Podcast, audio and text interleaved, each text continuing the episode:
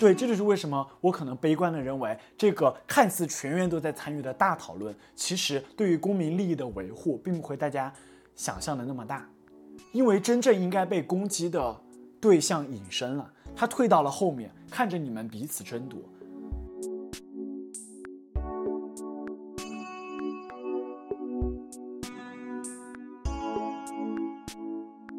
他居然在学斐波那契数列，学呃等比数列、等差数列要怎么计算前项和这些东西，我高一才学，我刚刚才学完。他比我小八岁，你知道吗？那个时候真的你会觉得非常恐惧，就是他们这么小就学了我高一才学的东西，那我到了大学他们在学什么呢？那等我到了大学，他们又能比我多干多少呢？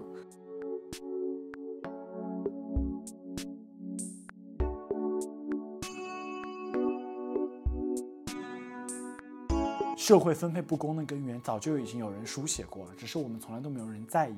我们在意的是那一份喧哗，我们关心的是如何使某一个具体的人得到他所谓应有的惩罚。我们不关心，其实早就在这片土地上发生过无数次、发生过许多年的那些具体的人的故事。我们也不关心那个早就已经隐身了的制度和体制。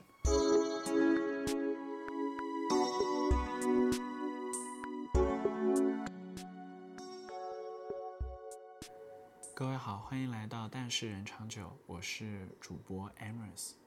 Hello，大家好，我是 Claro。最近打开社交媒体，微博上几乎都在热议一件事情，那就是顶流流量明星易烊千玺考编的事情。与此同时呢，知名的媒体《人物》杂志近段时间也发表了一篇名为《一个高考状元和一所县中的自救》一篇描述县中高考的特稿文章。嗯，在我们看来，这两件事情其实有它内在的逻辑联系。那在我们看来，目前互联网上关于易烊千玺的讨论，其实很大程度上是失焦的，有一个真正隐形的得益者躲在背后。而人物杂志的这篇特稿，某种程度上可能才真正戳中了如何解决这件事情。或者，如果收回可能盲目的乐观的话，就算不能解决问题，人物杂志的这篇稿件也相较于仅仅把矛头对向新闻当事人易烊千玺，给出了类似的问题可能更深刻的洞见。那我们还是从易烊千玺的事情开始说。我们首先对这件事情进行一个回顾吧。截止到我们录播课的时候，其实官方已经给了一个所谓盖棺定论的结论。呃，结论是易烊千玺的考编之路，并没有程序不正义的地方，全部是合乎规定的。而最初使这件事情爆发的那个由头，他没有按时按要求的参加线下面试。在易烊千玺发表的公关稿和官方发表的解释说明中，都提到了，呃，今年是允许线上面试的。事情的另外一个结果是，易烊千玺也表示自己将放弃这个编制。我们从他的开头来说吧，呃，这件事情是怎么开始的？大众关于易烊千玺考编，其实最核心的质疑一开始主要有三个，其一是国家话剧院有一个负责人，他在接受一个采访的时候有明确说到，他们这一次考核啊是有笔试的，可是仅仅过去几天之后发出来的那个公告却说这一次只有三轮面试，这是大家第一次不满的地方。那第二次不满的地方呢，就在于许多个只参加了第一轮面试的考生站出来说，自己参加完之后就再也没有收到不管你是通过还是没通过的任何通知了，他们就盲目的等消息，结果到看到那三位明星发了通稿才知道，哦，原来这三轮面试都已经结束了，所以在。呃，每一轮面试结果的公示上，大家觉得你没有给出一个明确的结果，这是不公平的。那其三呢，主要就是聚焦到他个人本身有两点，一个是他有没有去参加第三次所谓一定要参加的线下的面试。那我们现在看到给出来结果是允许线上，他是走的线上。呃，第二个质疑就是他是不是属于应届毕业生的身份，因为他明明有自己的公司，他甚至参加了法人。最让人觉得有问题的就是他在考试前夕偷偷把那个公司注销了，所以大家就觉得他更是走了一些小手段来逃避一些资格审查上的问题。其实我看评论区以及一些呃网友的整理，每一个细点都有所谓比较详细的论证吧。比如说，你是以北京有疫情为由而不去参加面试的，可是同样是北京的另外一位同学，他却按时到场参加了线下的面试，这是令人生疑的。再比如说，其实之后涉及到的一个非常严重的指控是他涉嫌偷税漏税，因为他在官方的通稿中是没有劳动合同的，因为劳动合同和劳务合同是两件不同的事情，因为他没有劳动合同这个人身附属关系，所以他仍然享受着应届生的身份，可以参加此次报考。那有的网友就借此往下。延展的追问说：“可是劳务合同和劳动合同，可能他们的收受的税款应该是不同的。”这些质疑，其实在官媒的发生之后，各个明星，包括易烊千玺在内发表自己的说明之后，其实并没有冷却下去。我这两天看微博，仍然有非常非常多的人在网上质疑他，说：“哎，那你解释一下这个，那你解释一下这个，就好像打辩论一样，你进行了一轮非常你以为精彩的申论和陈词，结果。”后面还有无数的质询的问题追着你，让你更加的头痛。你会发现，原本有可能你暴露的一些东西，反而会使你更痛。但我们今天的这场讨论，其实并不想围绕易烊千玺本人所展开，因为可能在我看来，易烊千玺是这个讨论中最不重要的一环。但与此同时，它是几乎侵占了整个舆论议题百分之九十甚至百分之九十五以上的部分，而剩下我觉得真正重要的议题并没有被展开。那真正重要的东西是什么呢？这就不得不回到为什么这件事情闹得现在如此之大。其实最开始这件事情闹不了那么大，无非就是讨厌易烊千玺的人和维护易烊千玺的人他们内部争斗而已。这件事情这么多年咱们也见惯不怪了。虽然易烊千玺是顶流，但娱乐圈比这更激烈的，甚至上升到互相举报的都很多。但这件事情发酵到全民皆知，可能是因为中国新闻周刊的那篇主编评论。他在七月八号的时候发表了一篇名为《易烊千玺凭什么不能考编，又为什么要考编》的所谓新闻评论。在这个文章中有这么一段话，他说：“考编的普通人大有人在。”这些小镇做题家每天上培训班做真题卷，也依然考不中那个能为他们带来安全感的编制内职务。所以，当看见从场上能赚大钱的明星还要分走几个编制时，总觉得抢了自己的坑。但这是一种幻觉，似乎认为自己的收入低，是因为明星从既定的盘子里抢走了自己的那一份。这篇评论中对于“小镇做题家”这个词的引用和似乎认为自己的收入低这两个词，可能冒犯和惹怒了无数的网友。嗯，我觉得大家大部分的愤怒是觉得这个人的语气好像有一种啊，你吃不到葡萄还说葡萄酸，这种阴阳怪气的语调。他是。感觉他这篇评论好像试图想说明的是，你们这些小镇做题家就是自己本身没能力，你凭什么怪别人这些有能力的人能够获得他们应该能获得到的资源呢？对，呃，这种叙事本身是值得反思的，我们之后再聊。我们先可以给大家介绍一下考公的现状。据权威媒体统计，二零二二年参加行政和事业编考试的应届生人数打破了记录，也就是二零二二年可能是这么多年以来报考人数最多的一届。其中竞争较激烈的国家公务员考试上岸的比例约为一比六十八。我相信在过去两三年中，可能大家都略微有耳闻，考公考编这件事情有多么的难。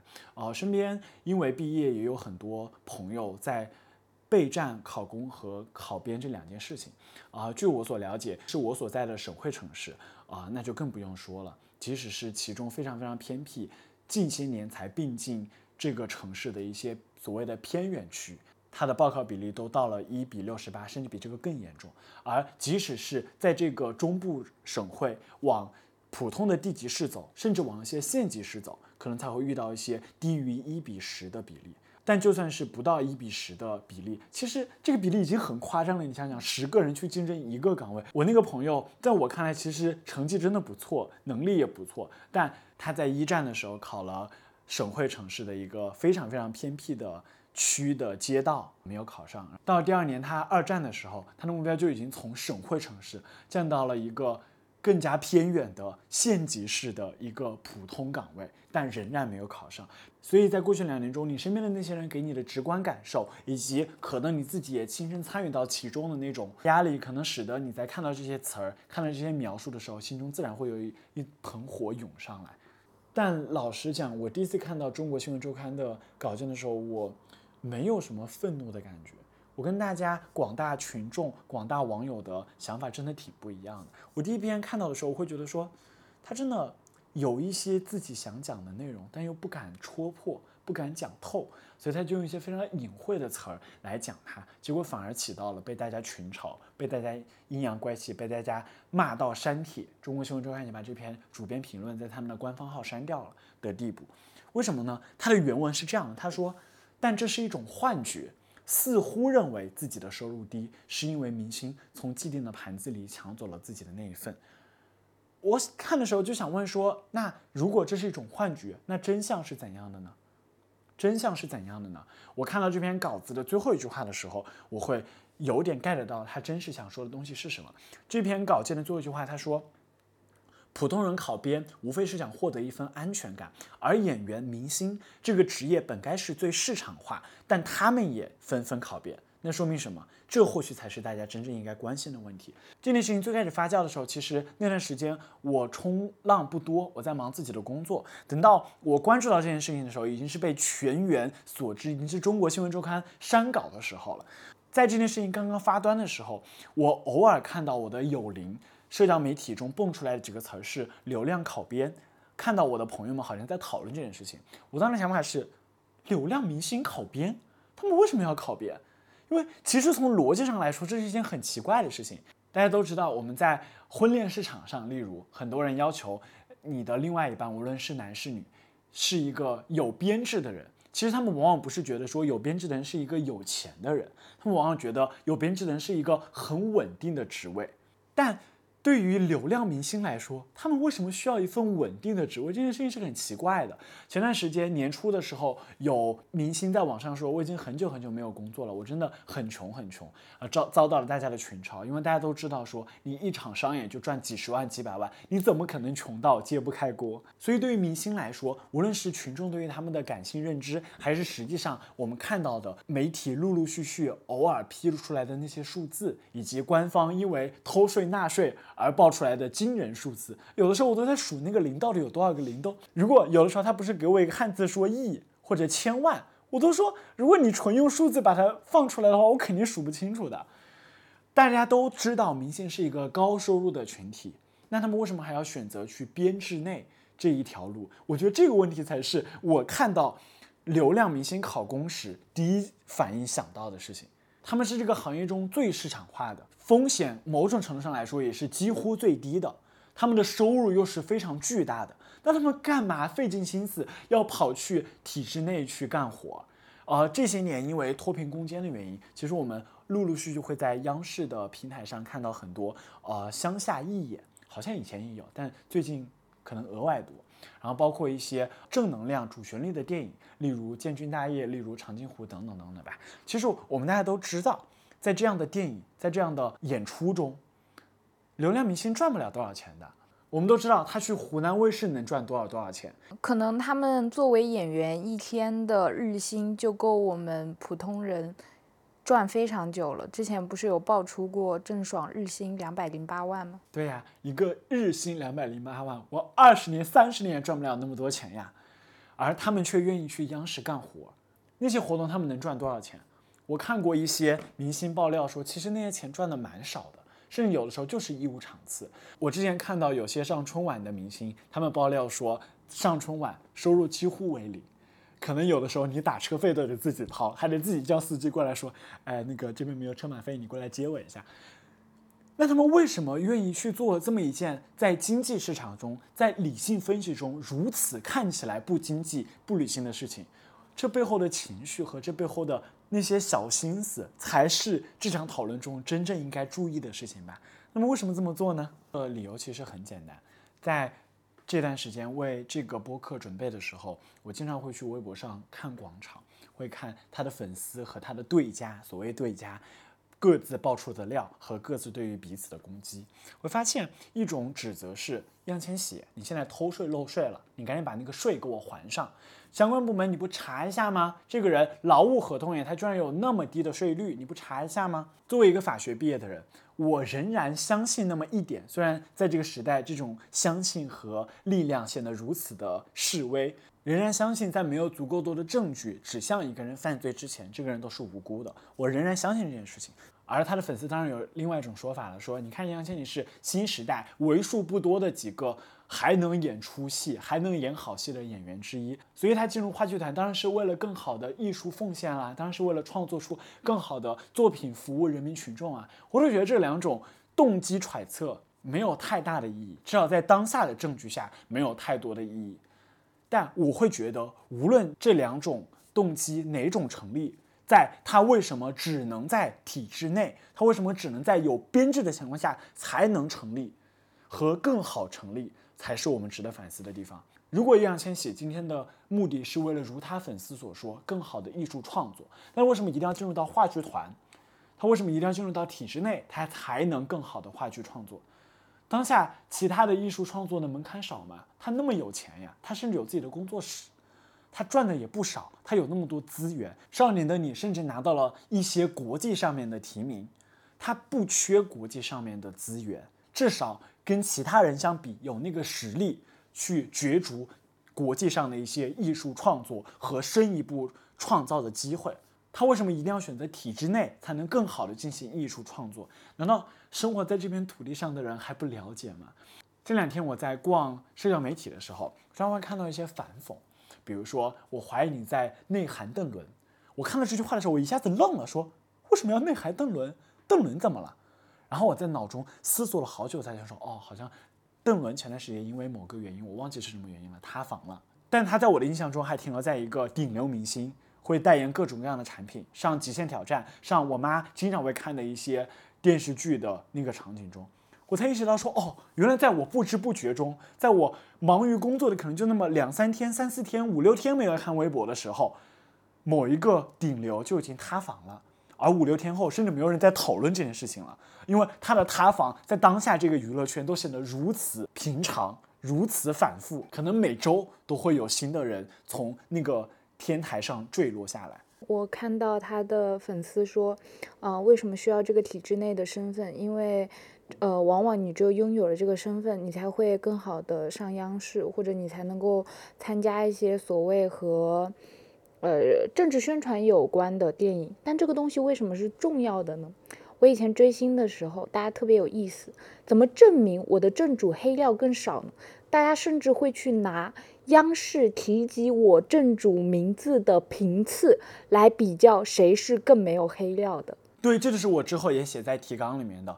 这种意识形态的转变不仅仅施加在了明星身上，它施加在了粉丝身上。你去看粉丝对于自己的 idol 或者哥哥姐姐所辩护的那个过程非常有趣。最开始的时候是他有专业实力，你看他一个剧就让我哭了耶，或者他拿到了某某著名的导演的提携，愿意来让他演这个男一号、男二号、女一号、女二号，他都那么厉害，他专业上受到认可，这是最开始的。往后走。变成了，你看他拿了那些奖，哎，经常会看到一个粉丝做榜单，然后上面列举了我的哥哥，呃，票房多少，拿了什么什么奖，他逐渐从专业评价流变成了一个市场评价，这个市场很可能是票房，有可能是一些所谓的奖，这个时候都还好，他是在用市场逻辑来绑架艺术评价的逻辑，再往后走，可能是政治的意识形态去成为艺术评价的唯一标准，叫做你看。他受到了央视这么这么多的好评，有这么这么多义演的场次。他不仅仅是这个人政治上过硬的表现，他还成为了这个人可能艺术上过硬的指标。所以，明星为什么要进入体制内？为什么要考编考公？是因为如果没有这些指标，他会死得像那些流量明星一样，又快又没有综艺。对，他会像那些流量明星一样，不知哪天就突然消失了。可能只是因为你的对家掌握了一些黑料。其实我们一点都不悲观的说，我我觉得一定程度上这是事实，这是每个人都会遇到的，不仅仅是那些高高在上的流量明星，每个 KOL，甚至每一个在做播客、每个在微博、在社交媒体上正常发言的人，都会总有一天遭到的事情，可能是某个男权账号和他的拥趸们对于某一个在女性议题上发言的 KOL 的攻击，可能是某一个早就看你不爽的人。紧盯着你的每次发言，从中找到你不爱国和你是境外势力的那些蛛丝马迹，连每一个 KOL 和每一个在网上发声，甚至只是为自己的家人和自己在疫情中所遭到的那些不公求助的那些人都会遭到动机揣测，更何况那些流量明星了。所以对于他们来说，不是进入体制内能让他们的艺术更好的发展。别说艺术家们了，连流量明星也都知道，拥抱更好的艺术创作的方法是拥抱市场化，可能是去国内外接受那些更好的大师的调教，去拿到更好的剧本，拿到更好的资源，去锻炼自己的演技，这是更好的拥抱艺术的方法呀。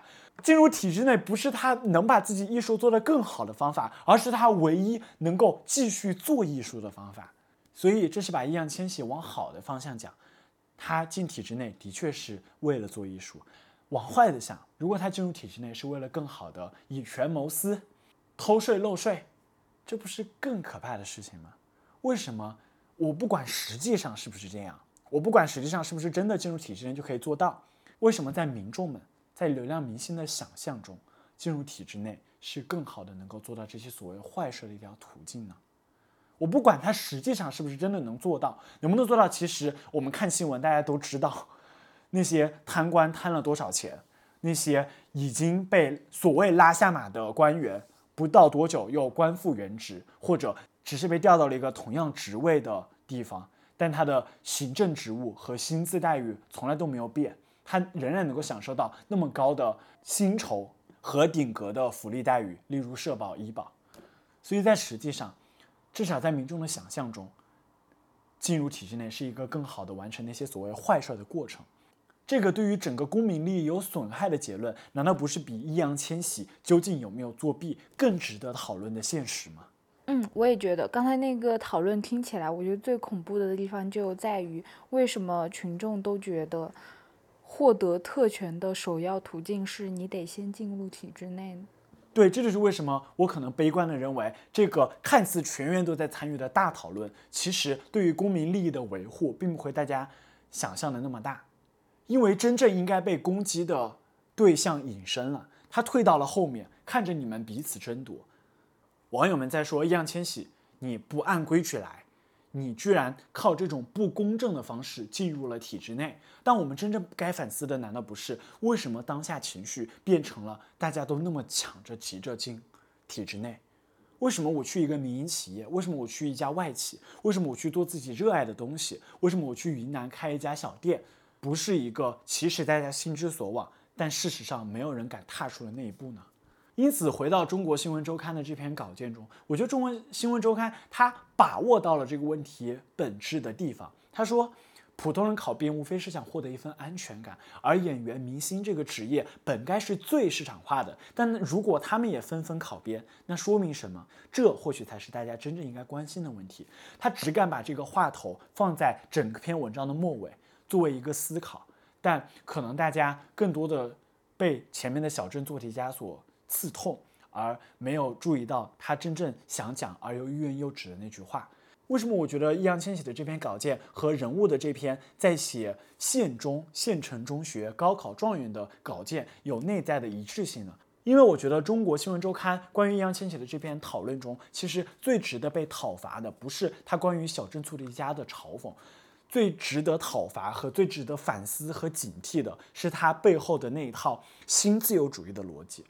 我来给大家念几段《中国新闻周刊》这篇新闻评论，用新自由主义叙事是如何掩盖真正的问题，来为易烊千玺们开脱的。这篇评论说，他中戏毕业，报考国家话剧院，专业完全对口。他不愿囿于影视作品，有舞台艺术的抱负，进入专业话剧团也是合理选项。这篇文章还说，如果前有公示张榜，后有明文宣告，程序无疑，考试合理，这又有什么问题呢？演员岗位难道不就是应该由艺委会之类的组织对应聘者进行专业考核吗？他还说，他如果不能完成基本任务，同事是否有抱怨，领导是否不开心，院团是开除还是罚款，有他们自己的管理规定。我觉得这些话背后对于新自由主义的强调，才是对于小镇做题家们真正不公平的地方。这看似是一套天衣无缝的话，在当代无数的地方盛产。你不成功是你不努力呀，你为什么考不上？是因为你自己专业能力不如人家。这套新自由主义叙事所鼓吹的这套评判标准，和它相对应的小镇做题家们凭借他们赖以为傲的所谓努力这一个因素，再怎么努力也没有办法达到和完成你的这套标准，从而使得我被选中成为编制的一部分。这背后的失落感，才是真正应该警惕和讨论的。前两年鸡娃这个话题的火热是因为什么？一定程度上是因为哦，原来这个世界上还有这么一套人在这样子对他的孩子。我五六岁的时候玩土玩泥，我的孩子现在五六岁的时候，我也就让他上一个公立幼儿园或者一个收费较高的私立幼儿园。原来他们都开始英语说的这么溜了，比一个普通大学生还要溜。这是一种情绪导致鸡娃这个主题被广泛传播的。其实还有另外一套程序是。那他们这么这么拼，我未来怎么跟他们比呀？对，我觉得这个事情本身其实是会带来恐惧的，因为我就是一个来自县城的女孩。我第一次有感觉到竞争这件事情，是一六年的时候，我去北京住在我姑姑家。那个时候，我的表妹，我记得二年级毕业，她那个时候的暑假。每天要去上补习班，因为他的父母白天都需要上班，所以那个时候，呃，上课都是需要我陪着他去的。这是北京补习班非常有趣的地方，他要求必须要有家长陪同。你会发现十几个孩子坐在前面，十几个家长，而且尤其以妈妈和姥姥或者奶奶居多，坐在后面。我算是比较少数的异类。我非常惊讶的是，他那个时候才二年级的暑假。他上午学数学，下午学英语，然后晚上还要去学一门我甚至没有听过的乐器，以及在上午陪他学数学的过程中，他那个时候才二年级的暑假。我印象中，我二年级可能最多才学到加减乘除。他在学什么？他在学斐波那契数列。斐波那契数列是什么？就是数列。都忘了。他居然在学斐波那契数列，学。呃，等比数列、等差数列要怎么计算前横向和这些东西，我高一才学，我刚刚才学完。他比我小八岁，你知道吗？那个时候真的你会觉得非常恐惧，就是他们这么小就学了我高一才学的东西，那我到了大学，他们在学什么呢？那等我到了大学，他们又能比我多干多少呢？那个时候是真实的有恐慌和无措在的。那其实这套。课外补习体制本身就是阶级化的，本身就需要花费大量的金钱。如你所说，背后都坐着妈妈。为什么？因为你回去要给孩子补课呀。那不就意味着我至少需要一个本科毕业吧？更不要说，其实我们这种普通本科生已经忘记什么数那个什么斐波那契数列也不知道是啥，所以他至少需要一个好的本科或者硕博的研究生吧。呃，之前无论是人物的稿子，还是一些学者定性的研究，都表明，大多数的鸡娃的家长其实就是顶尖的，甚至到清华、北大或者国外常青藤高校毕业的家长来做鸡娃的海淀家长的妈妈。这之间巨大的鸿沟，我们要靠什么比？这个时候，你告诉大家说，哎呀，可是我们的选拔都是按能力来的。谁叫你考不上呢？你是因为能力不够，这是这件事情中最致命的部分。不是说我们今天这样讨论，只要把易烊千玺拉下马，只要让他丢掉那个编制的工作，重新考一次，这件事情就公平了。只要我们能保证说这件事情全程公开，它就公平了。不是，而是你会发现，即使它是公平公开的，它背后的新自由主义的逻辑也会造成巨大的不公平。有限的资源仍然倾斜给了那些已经掌握了足够多资源的人，他们只是在把自己的文化资本，也就是在清北和常青藤高校中获取的那些资本，以及他们由于那些文化资本在上一个市场化经济还足够充分的时代，他们可以把他们的文化资本转化为经济资本的那个时代，他们可能由于他们的学历获得了一个高管的职位，所以获得了比较丰沛的中产资产，他们所获得的文化资本和经济资本一起。转化为下一代的文化资本和经济资本，从而使得精英循环。我的哥哥他那一年高考，比他以往考的好了五十分，非常好，能去很多不错的二幺幺。可是他不知道怎么选专业，因为很多工科的专业要求你必须要学过素描，但美术对于一个县城的家庭来说，其实是一个很奢侈的选择了。对，就像我们今天下午听到的那样，每周要花费八百块，对于一个我们那边县城平均工资应该在三千左右，是现在在三千左右的情况下，每周花八百块真的不是。相当于一个月三千二，你月薪才三千，不可能把你的月薪全部抵给一个美术学习。对，但我们那边是小县城，应该会低一些，但估计也要一千五到两千左右。在大家连温饱、连买房的问题都没有解决的时候，你跟你父母说：“爸妈，我想去学素描，为什么呢？因为我之后肯定要学功课。”会觉得，what？为什么？你不学工科不就好了吗？你去学别的专业不就好了吗？所以导致好的专业，那些更赚钱的专业，又被本来就已经有资本的人所垄断。我觉得不仅仅是问题，更在于从来没有人意识到过这件事情。我哥哥在高考报名之前，他从来没有想过，如果我要学工科，我是必须要会素描的。从来没有人告诉你，你要进入这个体制内，你要获得这个职位，你必须要拥有某一项，其实不是一个通常的能力。谁能想过，你高考上大学报志愿，除了呃语数英加理科六门分数，你还要学一个所谓额外的兴趣爱好呢？这个指标从来没有放在一个官方的标准里，从来没有人知道我应该要往这个方向上去努力。结果在我需要考核那一天，他突然蹦出来了，然后说：“你看你没有，所以你没办法进来。”这就是为什么我们觉得人物的那篇特稿是有讨论和研究它的必要。他没有直击考公问题，因为这篇稿子发出的时候，更不要说他采编的时候，易烊千玺的事件远远没有发酵。但社会事件与社会事件之间往往是有联系的。教育制度本身的不完善，和它造成的县中孩子以及省会城市的孩子之间的那种巨大的鸿沟差，其实已经预埋了一些问题。只是这些问题在四年后、在六年后、在本科结束和研究生结束要考公考编的那个时刻，以另外一种更赤裸的方式体现出来了而已。那我们在进入人物那篇稿件的讨论之前，总结一下易烊千玺这件事情。其实这种分配的不均匀感在每个时代都有，在过去的时代，农民工和他的老板之间其实也有巨大的不分分配不公。老板开豪车，我呢只能拿到那几千块钱回家寄给我的妻儿。但那个时候大家的愤怒感其实没有如现在那么大，因为整个社会处在一个上行的阶段，分配确实不均匀，但每个人都能切实的享受到经济发展而带来的红利。确实，老板那个王八蛋，他居然开着跑车，而我连车都买不起。但我以前连饭都吃不饱啊，可是我现在居然能好好的吃上一顿肉了。我甚至能够让我的孩子在县城，或者甚至到我的城市来学习，过上他之前都不敢想的生活。如果我运气足够好，时机抓得足够对，而我又足够努力的话，我甚至可以在城市里买套房。这种生活的变迁感是我时时刻刻都能感觉到的。每个人脸上洋溢着笑容，是因为我切实的感受到我的这一刻比我的前一年过得更好了。所以这种幸福感往往可以把分配之间的不均匀盖过去。但现在不是了，经济进入了停滞甚至下行的阶段，福利就这么多，每年创造出来的蛋糕就这么多，分配给谁？那它当然优先被分配给了那些特权阶级。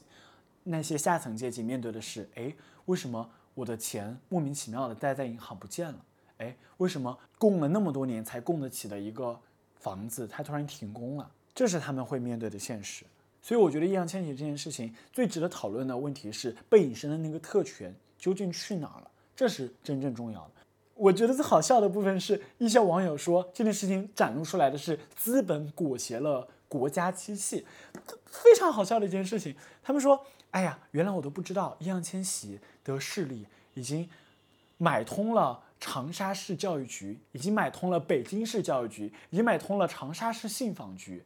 因为之前啊，有人向那个信访长沙信访部门举报过嘛，然后长沙信访部门并没有给一个准确的答复。所以易烊千玺买通了这么多，他还买通了两百多家在那一页同时为他发稿的官媒。所以你看，这个国家马上要被资本家们所统治了，我们要。立马反抗啊！这种特别原马克思主义的针对大资本家的反驳，有的时候会让我有一种啼笑皆非的感觉。我让我有灵说：“哦，我知道了，中国的四字原来从来都不是易烊千玺，而是泽连斯基，戏子误国。”知道的明白，易烊千玺是拿到了一个考编资质，不知道了，以为易烊千玺家族已经垄断了这个国家的官僚体系，成为了某种大官呢。但这也是真正可悲的地方，对于资本的指责，成了我们目前唯一能够允许的批评声。你想，在当下的环境下，连马云都销声匿迹了，连马云都乖乖的就服了，易烊千玺一个娱乐公司能够翻起多大浪呢？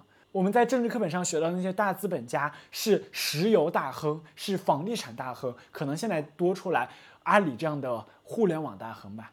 财经博主巫师对于易烊千玺的分析认为，易烊千玺背后的资本是阿里，连。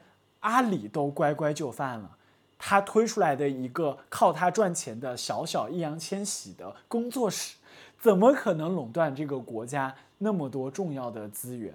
所以，我们恰恰需要反问的是：为什么我们的媒体只有一个声音？为什么我们的机制那么的不透明？这些真的是由资本家们所导致的吗？还是背后另有隐情？额外值得我们反思的是，为什么现状下我们能有的批评，仅仅只是针对资本家的批评？那些更多的批评声去了哪？这是对于易烊千玺这件事情的总结。那我们紧接着跟着《人物》杂志这篇特稿来看，新自由主义是如何分裂了人与人在教育上的公平，使得看似谁专业能力更强谁就上的这套评判标准，在当下已经失去了它公平性的基础和意义。这篇特稿从今年江西省的文科状元徐小月开始说起。他并没有就读于超级中学，而仅仅只是就读于他所在的县城的铜鼓中学，而这甚至是那所县城里唯一的一所高中。而他的出现也并不是说明寒门溢出贵子了，相反，他的分数比第二名高了整整五十分，比第三名高了整整五十五分。而这些年来，铜鼓中学甚至从来没有出过一个清北，他是十九年以来的第一位。所以这篇文章的后半段其实主要描写的是这个县城中学如何在如今学生和老师都大量流失的情况下，努力的把优秀老师、优秀学生留住，能保证高分，或者说保证一些尖子、寒门贵子的出现。对，我们可以简单的介绍一下铜鼓县。铜鼓县是江西省宜春市的一个县城。宜春市其实可能对于全国的观众来说不是很熟，它在江西。的经济排名大概在第三名左右，而铜鼓县在宜春市内是它所有下辖的区县中 GDP 排名最末的。而铜鼓中学它每年的二本上线率大概只有百分之四十六，是宜春所有中学中垫底的水平。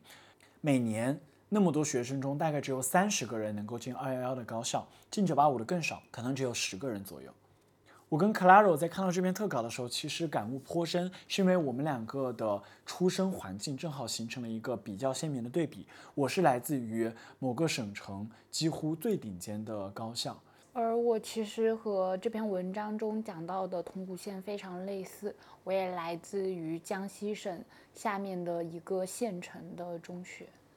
因为我们是同一个大学嘛，我们其实可以聊一下，我们第一次意识到说，哦，原来有的人的高中生活还是这么过的那个时刻是什么时候？呃，如果说要是进入大学以来的话，那可能是你告诉我你们高中有合唱团的时候。是我们高中有合唱团。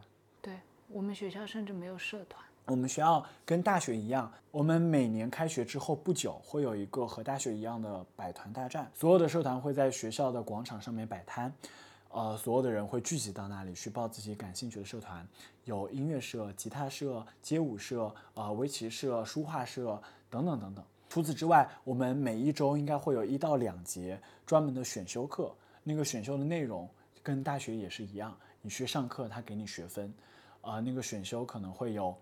合唱、舞蹈、英语、电影啊，中国古诗词啊，生物实验啊，物理实验等等等等。我们有专门的物理实验室和化学实验室，还有生物实验室。我从来没有过。就像你刚才说的实验室，我们那边中考是需要考化学和物理实验的操作的。考试的前一周，我们的老师带我们进入了实验室，告诉我们考试会考哪几项，现在教你们怎么做。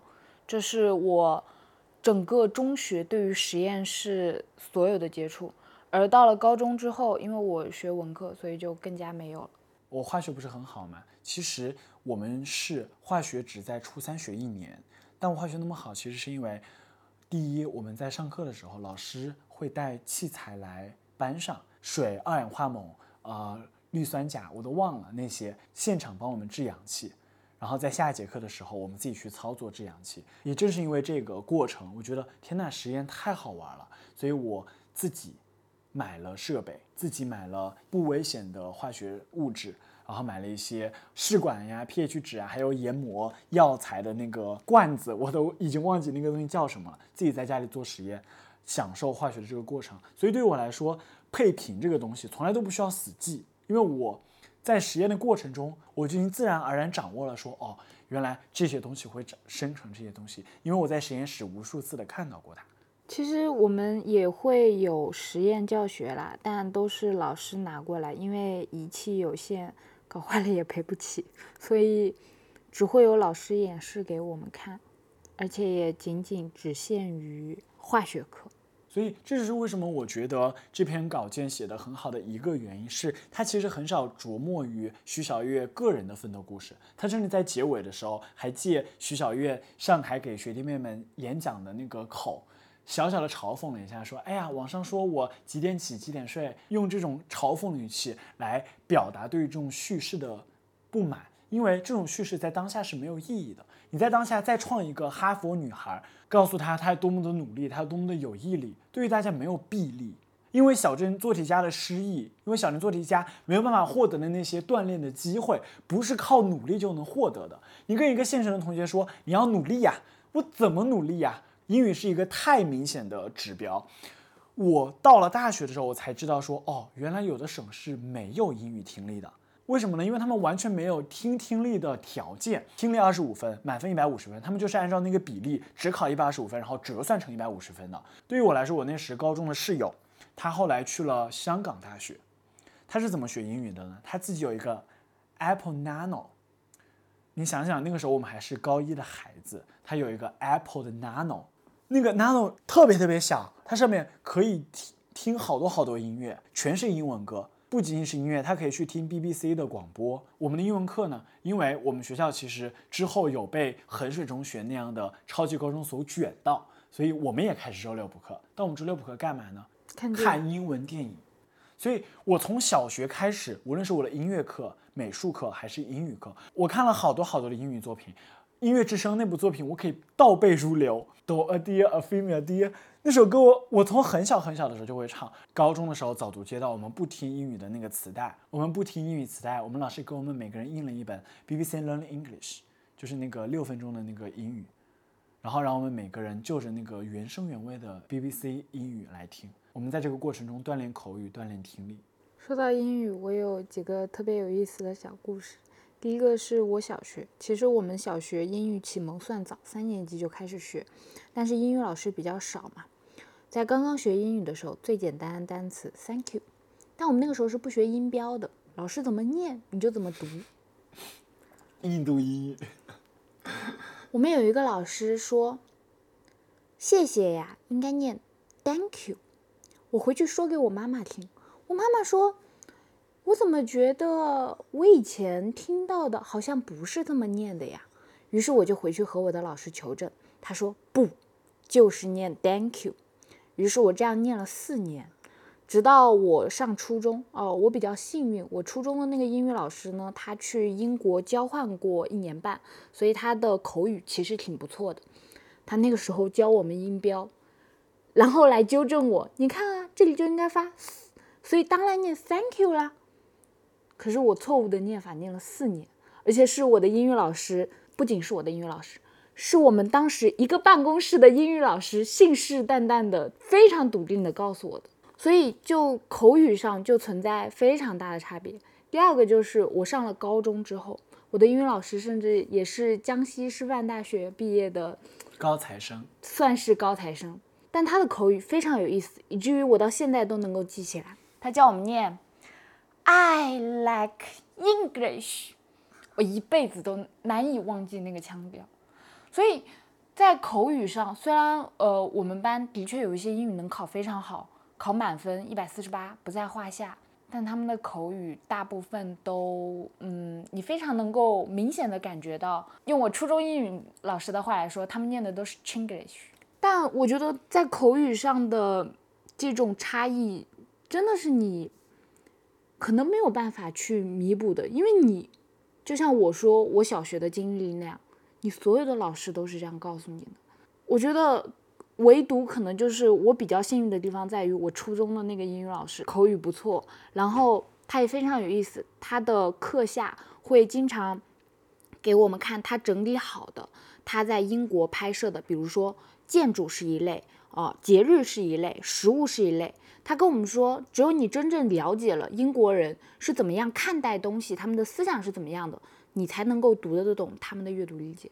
怎么说呢？就是一点小幸运吧，但其实绝大多数的人没有我这种待遇，因为我初中那个班其实是一个非常好的尖子班。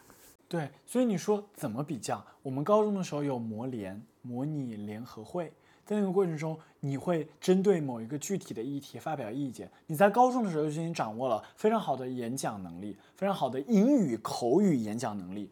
掌握了对于这个世界的了解，你甚至有机会出国。我们高中的时候会有德国交换生来我们学校，因为我家比较穷啊，招待不起。但是身边的很多朋友，他们甚至会把德国留学生直接请到他们家里去。你看，不仅仅是英语，他们甚至进入到了德语的学习中。所以，专业的能力是一部分，它背后带来的眼界的提升和眼界的差距才是更致命的。经常有人在考研的那个当头说：“你为什么不选择另外一种生活呢？你为什么不选择？”除了考公考研之外的其他生活呢？你会他说啊，还有什么生活呀？你为什么不试着去网上提投一投你的实习简历呢？大哥，你可以去到一个新的城市，用租房的方式，在暑假获得一个好的实习机会。我没钱去那实习呀。你有出国的经历，你有好的口语，所以你一步好，当然步步好啦。你能够争取到一个好的实习机会，所以你之后当然有更好的应聘机会啦。就拿那个被大家当做考研的替代方案出国来说吧，都不说你英语能力本身出不出众，出国这件事情你至少需要经历报考、申请和递交材料以及等待回复的这个过程。这个过程中你应该怎么选择？你没有资源，没有一个叔叔阿姨的孩子，没有一个哥哥姐姐，没有一个专业机构告诉你说你这个专业、你这个成绩申请哪个学校是最好申请的，你要一个一个自己去找。这个时候，他们就会说了：“哎呀，你不是有互联网吗？你自己不够努力，你自己不会在互联网上找资料。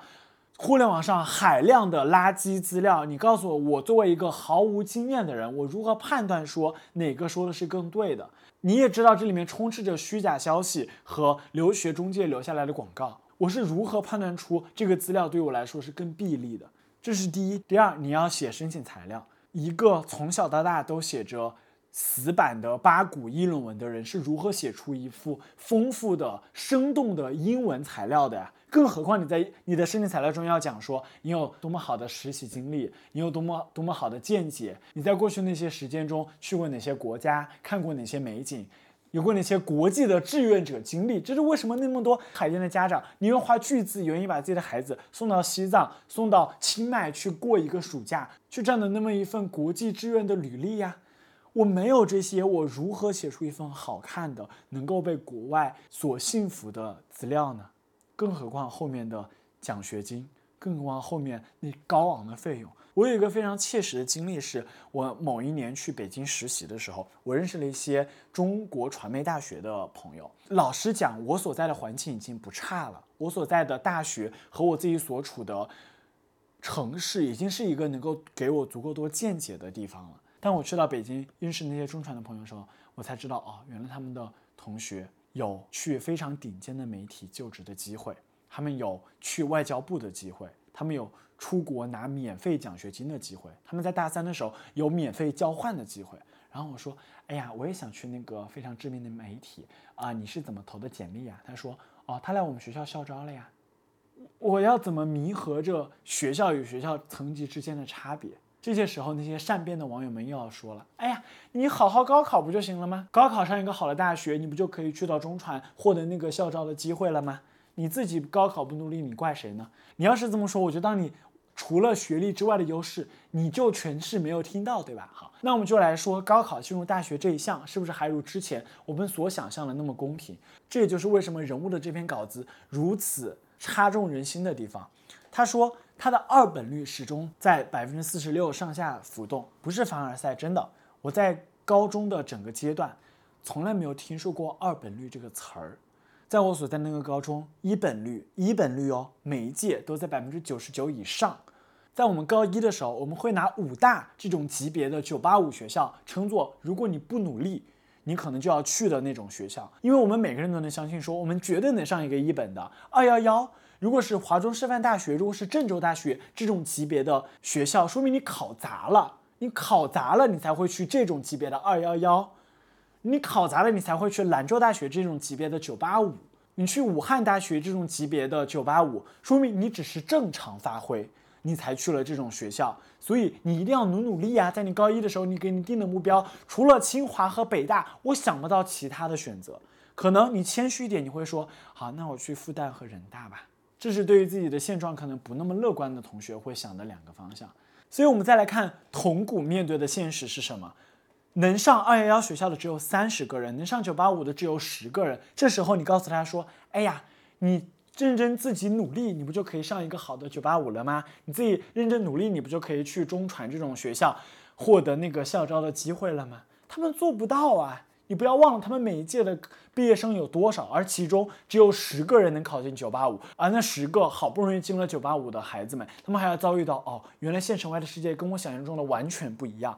原来他们的英语都那么那么的好，原来他们演讲能力也好，原来他们社团活动他们早就经历过一轮了，原来他们早就知道除了考公和考研之外，他们还有其他那么多可以走的路。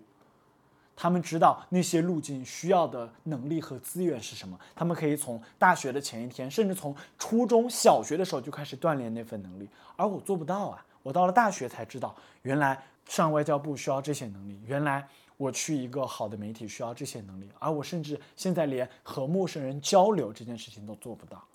所以这就是铜鼓中学为什么这么典型，因为它处在一个中间的阶段，它往西走一个半小时可以去到长沙，而长沙拥有非常有名的像雅礼、长郡这样的四大中学。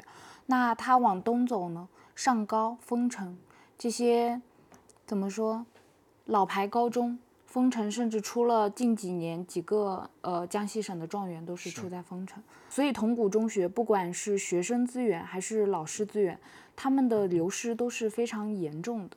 当然，我觉得还有一个问题在于，按照那篇文章所说，他们好像老师大部分是外地调来的，所以大家都很希望能够回到家乡或者去到一个发展机会更好的地方。对，铜鼓中学选择的方式是外出。稿子里面有一个非常有趣的细节，他说他们校长跑去华中师范大学这个学校，我真的太熟了，招了两年生，一个都没有招来，没有人愿意，他就灰溜溜的再也不去了。所以你看他在师源上面没有办法得到最一流的补充，而他的生源又不断的被外地的优质高中所吸引，所以你看他怎么能留住好的学生，怎么能够让那些留在县城的孩子们获得一个更好的成绩呢？对，但我觉得其实县中沦陷有另一种方式。我觉得我所在的高中是一个也算是某种典型的代表。我们在一个更偏僻的地方，我们周围能去的最好的中学是市一中，它在江西省其实也排不上名，而我过去要两个多小时。你在县城一中，相当于离你们最近的是那个地级市的一中，而它在江西的排名其实不算优秀，对，中等吧。所以没有人会想出去。我觉得这里的县中带来更可怕的一种是，它具有极高的封闭性。什么意思呢？我所在的县城，我印象中应该是一所公立幼儿园、两所公立小学、一所公立初中、一所公立高中。所以，我和非常多的朋友。真的，甚至是从幼儿园一直同一个学校或者隔壁班，然后一直到了高中，我们从小就认识。那这样紧密的连接感，其实往往导致的事情是你从来没有想过要离开他们。虽然知道高考总有一天会考出去，可是在这之前，你从来没有想过要离开他们。我和我的老师交流过，我发现以我的中学为例，有百分之四十的人，他们来自更下面的乡镇。对他们来说，能来县城一中读书，就已经是一个极大的跨越了，就已经是一个路途较远的过程了。他们不会再想，我是不是得再往上走一个才有必要呢？没有，这是他们没有离开的第一个原因。第二个原因，其实我觉得是所有人原因，没钱。因为对于他们来说，县城和乡镇之间大巴车的往返。只要八到十块钱，可是如果你要去市里呢，每周都是五六十，对他们来说成倍的费用是没有办法承担的。对于我们这些县城的人来说呢，虽然好像你一直在这里，可是像我所说的，之前那些紧密的连接感，使得你从来没有想过要出去，这是第一点。第二点，金钱也的确是一个很大的因素。你出去，不管是生活费、住宿费，包括来回路程。这些花销都是要往上走的，而且父母还需要担心你，你外出读书了，没有父母陪伴在身边，你会不会跟人学坏呀？这样的担忧导致大部分的家长其实是不敢送孩子出去的，所以往往在县城，就是我觉得基本上可以分成三类，第一种，成绩好的，就是县一中会想尽办法把你留下来，因为他们需要优质学生的资源；第二种，成绩中等的。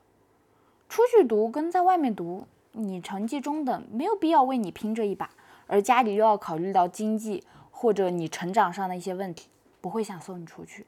那剩下的就是成绩不好，成绩不好的同学呢，要么就嗯本身意愿不在上学上，所以自然无所谓；那要么呢就是家里非常有钱，可是你成绩不好，那或许会送你出去读国际中学。可是这样也非常少，因为花销太高了。我有一个初中同学出去读国际中学，他告诉我一年大概要花二十万，在一个平均工资只有月薪只有三千的一个县城，大部分家庭都是承受不起的。所以这些原因综合导致之下，没有人想出去。而老师呢也是一样，他们大多数就是本县人或者是邻县人。对于他们来说，七零后、八零后那个时代。他们考上了江西师范大学，挺不错的。于是他们回到县城教书，这就是一个轮回。所以这种极大的封闭性导致没有人可以出去。你在这里有最紧密的连接，有你的父母亲人，有你从小到大的玩伴，而也从来没有人告诉过你，外面的世界其实和你完全不一样。因为你看大部分关于高中的那种电视剧的拍摄，他告诉你的是你要从早到晚写雪花一样的卷子，大家每个人高三的时候，班主任会非常给你打鸡血一样的督促你，或者说那些所谓的宣传的超级中学如衡水一般。可是我也在过着这样的日子啊，我从早上六点上早自习到晚上，呃将近十点我们晚自习才下课，从周一到周天每周只有半天休息。到高三的时候，雪花一般的卷子，大家好像都是这样，所以认知上的封闭性和的确，不管是由于经济因素、地形因素等等受制的这种封闭性，使得没有人愿意出去，也从来没有人想过出去。你这个学校今年能考不考得好，看命，真的看命。如果你这一个这一届有一个天才，他就是学什么都学得好，你这一届就考得好。那你要是考不好呢，也就这样，我也没有办法给你更好的师资和教学资源。人物的这篇稿子里面提到说，清北农村学生的比例在过去四十年经历了降落和爬升。一九八五年的时候，北大农村新生的比例是三十八点九，而二零一三年跌到了只有百分之十四点二。九零年的时候，清华的农村新生是百分之二十一点七，零零年呢变成了十七点六。所以寒门再难出贵子的讨论一直延续这么久，但我们迟迟都没有找到一个解决的方法。那你迟迟没有解决这件事情，一二年左右开始讨论，这些孩子们逐渐的长大，读完了本科，读完了研究生，去考公的时候，当然就面临了现在这样的处境啊。为什么我怎么努力都努力不成功？为什么我怎么拼都不如他们？是因为就算抛掉那些特权的部分不说，因为你完全没有看到。人与人之间培养能力的那些机会之间的巨大落差。我觉得在这里有一个非常吊诡的事情是，这篇文章里面提到，一二年前后，由于寒门再难出贵子这样的讨论，清北推出了一些，比如说自强计划、筑梦计划，我们那边也有，它是针对所谓农村的，或者说针对我所在那个县城，它是一个贫困县，所以它针对贫困县有一定的计划。可是，在二零二零年全面小康之后，这样的计划也都取消了的时候。我所在的高中这两年再没有出过清北生，是，所以在一个结构性问题中，政策的发布和它最后实际能产生的预期可能天壤之别。文章的数据告诉我们，二零一七年仅占全国高中百分之零点七的一百零八所高中，占据了当年全国高校专项计划百分之三十五的录取名额。这本来就违背了政策的初衷。什么意思？只有百分之零点七的那一百零八所超级高中，居然拿到了整个国家百分之三十五的录取名额。这意味着什么？这意味着那些原本应该平均分配给全国每一个高中，甚至应该优先分配给同古高中这样资源更劣势的县中的名额，被那些超级中学所拿走了。我刚刚搜了一下我所在的高中的今年高考情况，理科的平均分六百一十八分，文科的平均分有六百零八分，考上清北的人有七十五个人。这七十五个人中有一部分人是通过竞赛的方式进入的。对于一个农村的孩子来说，他知道什么是竞赛吗？他知道奥数原来是需要一个教练来带的，而一个教练需要多少钱呢？对于我们高中来说，教练的钱全部由学校掏了，全部由教育部掏了。但对于县中来说呢？所以那些筑梦计划、那些强基计划、那些自强计划，如果根本就没办法落实到具体的县中所在，没有办法落实到那些他本应该落实到人。那这些计划很有可能被那些已经拥有资本的人所利用吧，把那些自己本来就想塞进好的大学或者好的岗位的那些，在你们的标准下也仍然优秀的那些孩子们，塞进一个和他原生家庭几乎一样的环境中。对，这就像我刚才说，我哥哥直到高考的时候才知道，他如果要报一些工科的专业，他是需要学素描。我之前有一个同学，他成绩非常不错，他可以去申请。清华的夏令营，但他在填那个申请资料的时候，他其实有一点阻碍，或者说有一些困扰。为什么呢？因为他需要你额外填的一个东西叫做高中三年获得过的奖项，他很少。坦白讲，去发表一些所谓的文章，在我们那个时候，甚至算是一种闲事。因为你没有时间来做，你每天有雪花般一样的卷子，你做也做不完。成绩已经优秀如他了，在申请自好学校的时候，仍然会受到阻碍。你知道吗？对于我们高中的时候来说，补习班这件事情也存在。但我们的补习班是怎样做的呢？请到整个学校最好的数学老师或者物理老师，两千三千一节课，三四个孩子、四五个孩子、五六个孩子一起 A 一下，上一堂他专门为你们量身定做的课。题目是为你量身定做的，讲解是为你量身定做的，你怎么愁考不好啊？而这件事情对于现状的孩子来说，可能是无法想象的。他们只能依靠一本一本五三，依靠一本一本辅导书，依靠一个一个其实才本科毕业的江西师范大学的或者宜春师范学院的老师为他讲解课程。而为什么结构性问题是令人头痛、是可怖的？很有可能是因为它不是单一的政策能够解决的。第一个是超级中学对于县中优质人才的抢夺。我所在的高中在每年四月清明节左右的时候，会针对全省的各个地级市和县级市招生。毕竟这是全省最好的学校，很多县级一中的顶级天才和学霸们都因此慕名而来。所以那段时间就形成了一个非常有趣的博弈。各个县一中也在四月份左右发布他们衔接班的通知。但他们不急着公布具体的时间，几乎所有的县一中都盯着我们学校，我们学校什么时候发推文，什么时候发通知，确定时间，他们一般也在同一天发布时间。所以县一中逼着你说，你要么去他们那儿，要么来我们这儿。如果你们去了他们那儿，只有一天嘛，肯定来不了我们这儿，那怎么办呢？你就自己会丧失掉在我们这儿减分，在我们这儿提前录取的机会喽。所以你看你敢不敢赌？因为我们学校太难考了。所以，即使你是县初中的顶级学霸，也不一定能顺利通过我们的选拔考试和中考两道门槛。这是我们学校和县一中之间的一种博弈。但我们看到一个可能可喜的方向是，呃，稿子中说，在“十四五”计划之中声明了保卫生源的重要性，啊，里面提到要杜绝违规跨区掐尖招生，防止县中生源过度流失。我们又搜索这个计划和这个方案具体实施的情况是怎样的，啊，但我们学校好像还在这样持续的招生，至少今年四月仍然在这样招生。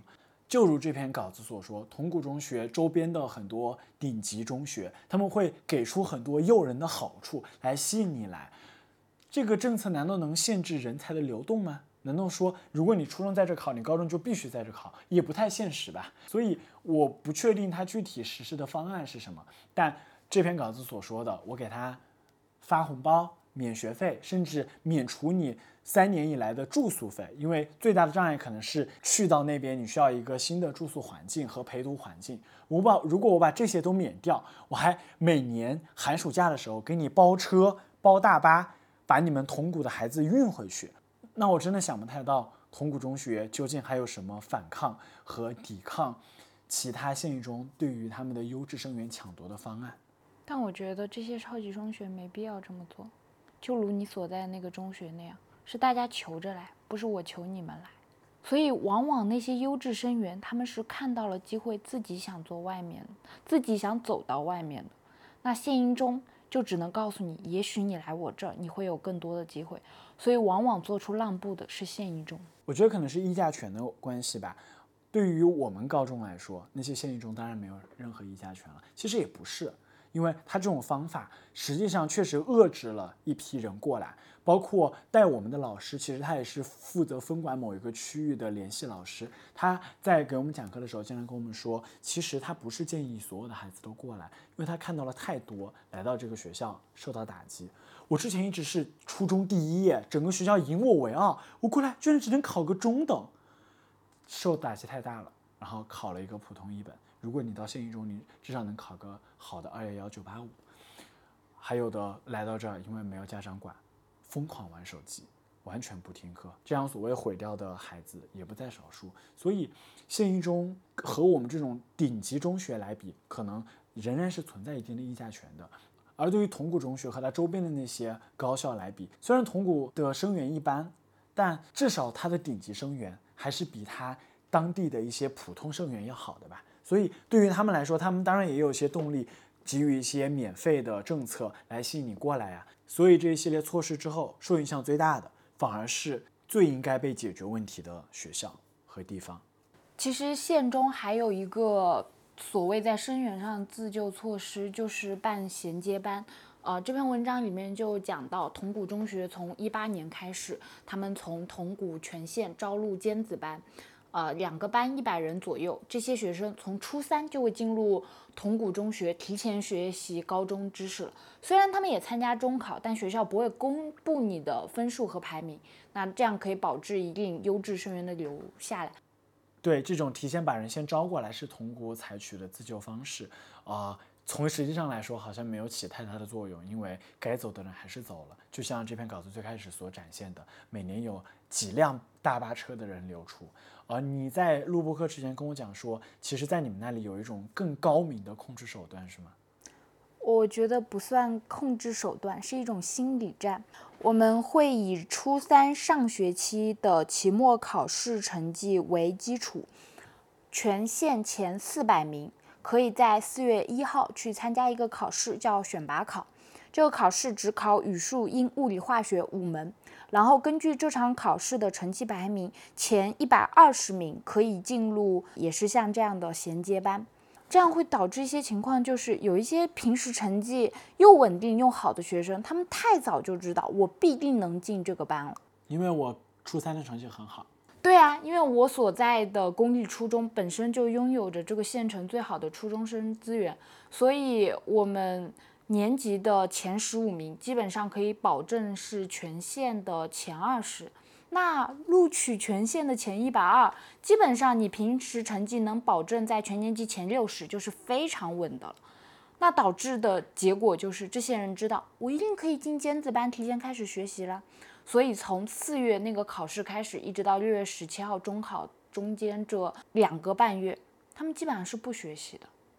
最明显的体现就是我有一个好朋友，他平时成绩至少是好我二十分，可是他中考成绩居然还比我少十分，就是因为他后面两个半月完全放弃了学习。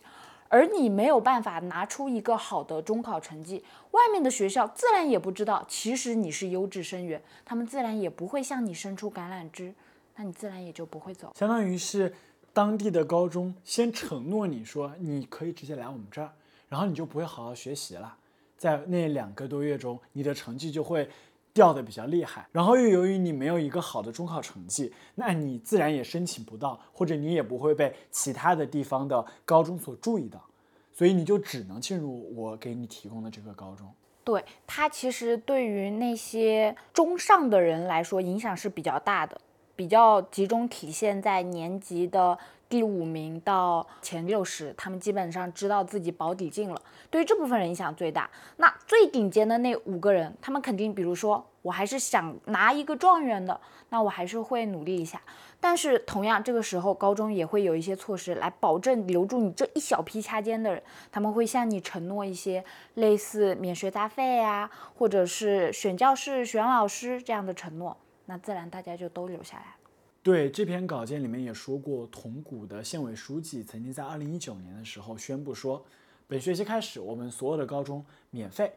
他也是想通过这种措施使得生源留下来。结果他回到家发现这档措施根本没办法实施，因为如果所有的学生免费的话，一年就基本上要垫付两百多万元的学费。两百多万元对于一个县财政来说，特别是江西铜鼓这种县来说，其实是很吃紧的。因为我听你刚刚说，只是给前五名有免学杂费，那可能对于一个县来说还是能够承担的。其实我也就是类比，也不一定是五个人啦，主要就是留住最顶尖那一批嘛。像据我所知，我前几年有一个学姐，两个人考得非常好，市第一名、第二名中考。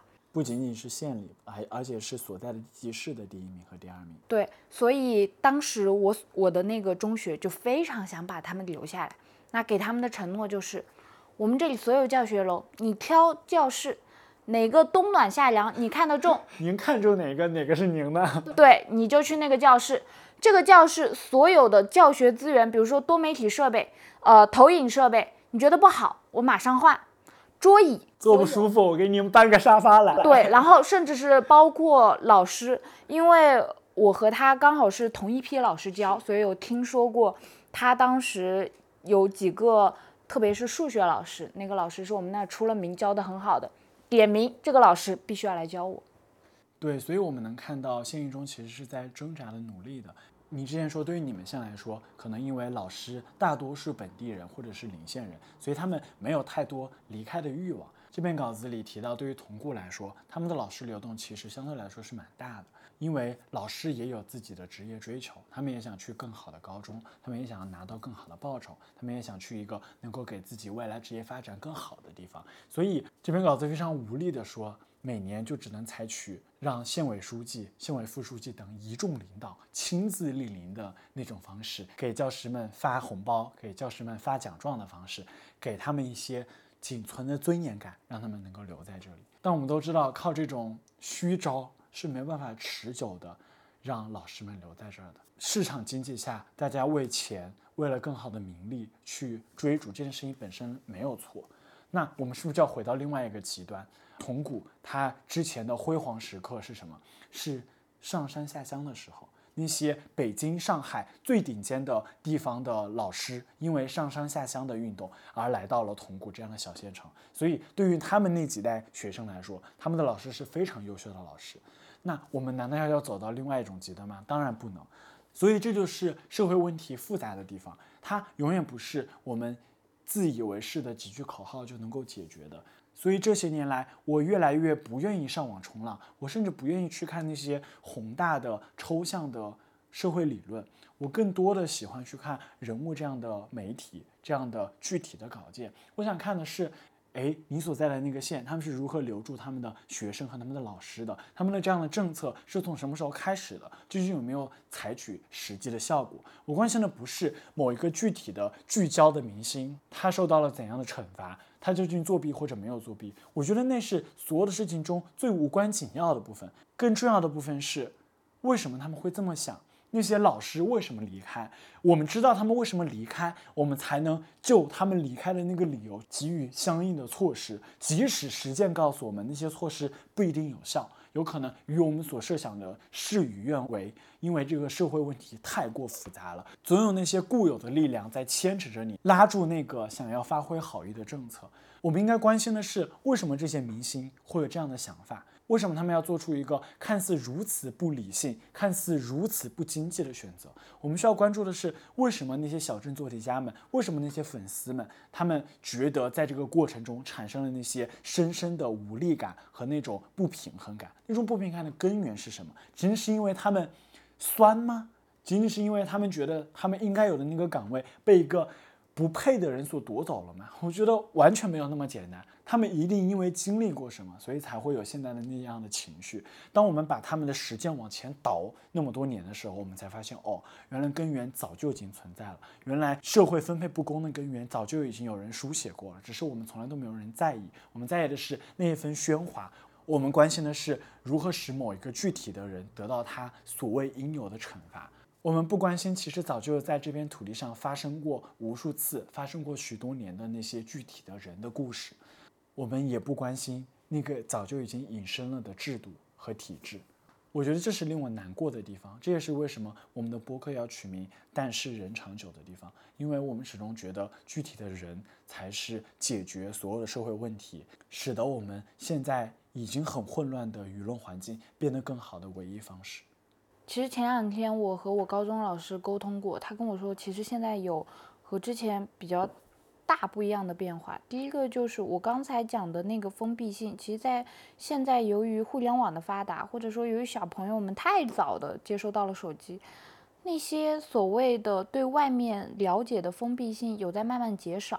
用我老师的话来说，就是现在学生都有点心野了，所以对他们来说，留住学生的困难其实是有在加大的。这是一部分。那对于老师来说呢？他说非常有趣的一个现象是，我刚才说之前那些老师都不会走，他们是七零后、八零后，他们现在也在教育岗位上三四十岁了。可是往后的呢？九零后、零零后，其实愿意回归小城的老师是非常少的，愿意仍然继续这个封闭性，从江西师范大学毕业再回归到县城教书的年轻人变得很少了。但他说。近两年又多了起来，疫情之后又多了起来，因为一些所谓反内卷的号召，使得有一些年轻人也蛮乐意回到小城。但问题是，这样的人毕竟还是少数，所以目前教师资源上还是存在一个供不应求的状态。但我觉得这就是需要思考的，在现在人眼界能越看越宽的情况下，要。如何能够保证这种县中生源的不流失，以及提高他们的教学资源水平，仍然是重要。很多播客的最后喜欢给出一个特定的结论，但老实讲，我们没有那么大的野心，我们也没有那样的能力，我们最多只能留下一些问号或者一些省略号，我们没有办法给这复杂的社会问题给出一个具体的句号。我们唯一能确定的是，很多事情没有那么确定。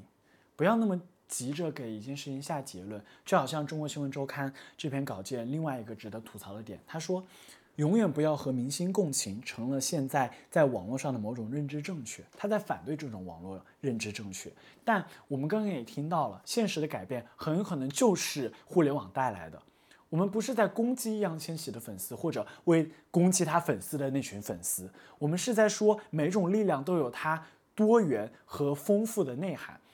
网络带来了那么那么多让我们糟心、让我们难过的地方，让好多好多有灵不敢在网络上继续发言。但我们刚刚也听到了呀，网络带来了那么多、那么多新生的、重新打破现有制度桎梏的那些新的力量。粉圈一定是坏的吗？粉圈是否能够带来政治意识真正的提升，确实有待商榷。但我们要等待的，不就是这个有待商榷、如何达到一致的过程吗？所以，我们为什么要急着给一件事情句号？超级中学一定好吗？我看到很多学者的批评。那县中经济一定好吗？我们也看到了很多学者的批评。所以，重要的难道不是倾听各方不同的声音之间，他们的分歧在哪里？这些具体的政策究竟在实践中起到了怎样的作用？所以这些播客的结局，我们也不想弄得那么悲观了啊！就如克拉罗所说，现中正在改变，而我们如何使我们所处的环境变得更好呢？可能也就是去倾听彼此争辩的那个过程，去倾听他们背后没有言说出来的那份情绪，去观察这个世界是如何一步一步改变的，去观察每一个具体的政策和每一个具体的建议，不放过每次具体的讨论，从每次具体的实践中提炼出我们真正想要的。最后，我们想要达成的那个乌托邦，可能就来自于这么一点点、一点点微小的总结和搭建。